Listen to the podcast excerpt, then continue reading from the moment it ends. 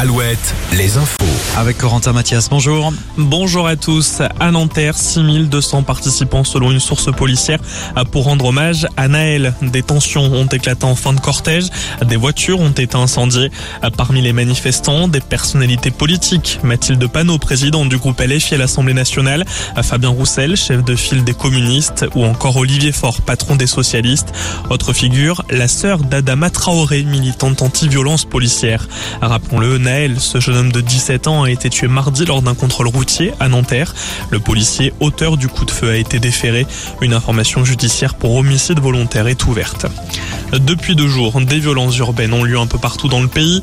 À Brest, Tours, violences et dégradations aussi à Laval, Rennes, au Mans, mais aussi à Angers. Angers, où le mouvement national lycéen organisera demain soir un rassemblement devant l'hôtel de ville à 20h.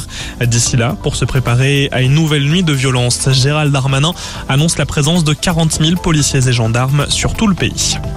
En Charente, un homme d'une soixantaine d'années comparé ce jeudi aux assises de Charente-Maritime pour avoir essayé d'étrangler la psychologue qui le suivait en prison. L'homme a déjà été condamné à perpétuité pour assassinat et tentative d'assassinat sur des femmes en 1987 et 2014. Le procès doit durer jusqu'à demain. Une nouvelle menace d'élu dans les Côtes d'Armor. Le maire de Saint-Jacques-de-la-Mer a reçu un courrier particulier, une balle de 9 mm.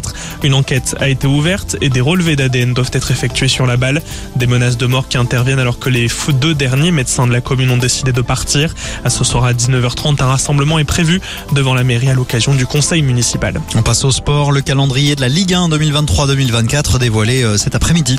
Et parmi les affiches, Julien, les Merlus affronteront le PSG lors de la première journée de Ligue 1. Grosse affiche du côté du stade brestois. Brest affrontera Lens, le dauphin de la saison passée. Les Nantais joueront eux contre les Toulousains. Toulouse qui avait privé les Canaries d'une seconde Coupe de France de rang. Notons aussi Rennes face à Nantes, Brest face à Lorient. Côté Ligue 2, Laval recevra Angesco. La dernière fois que les deux clubs s'étaient affrontés, c'était en 2015. Notons enfin que cette saison s'arrêtera au bout de la 34e journée et non la 38e. Effectivement, 18 euh, clubs dans ce championnat de Ligue 1. Merci Corentin. À tout à l'heure. Nouveau point sur l'actu, ce sera à 18h.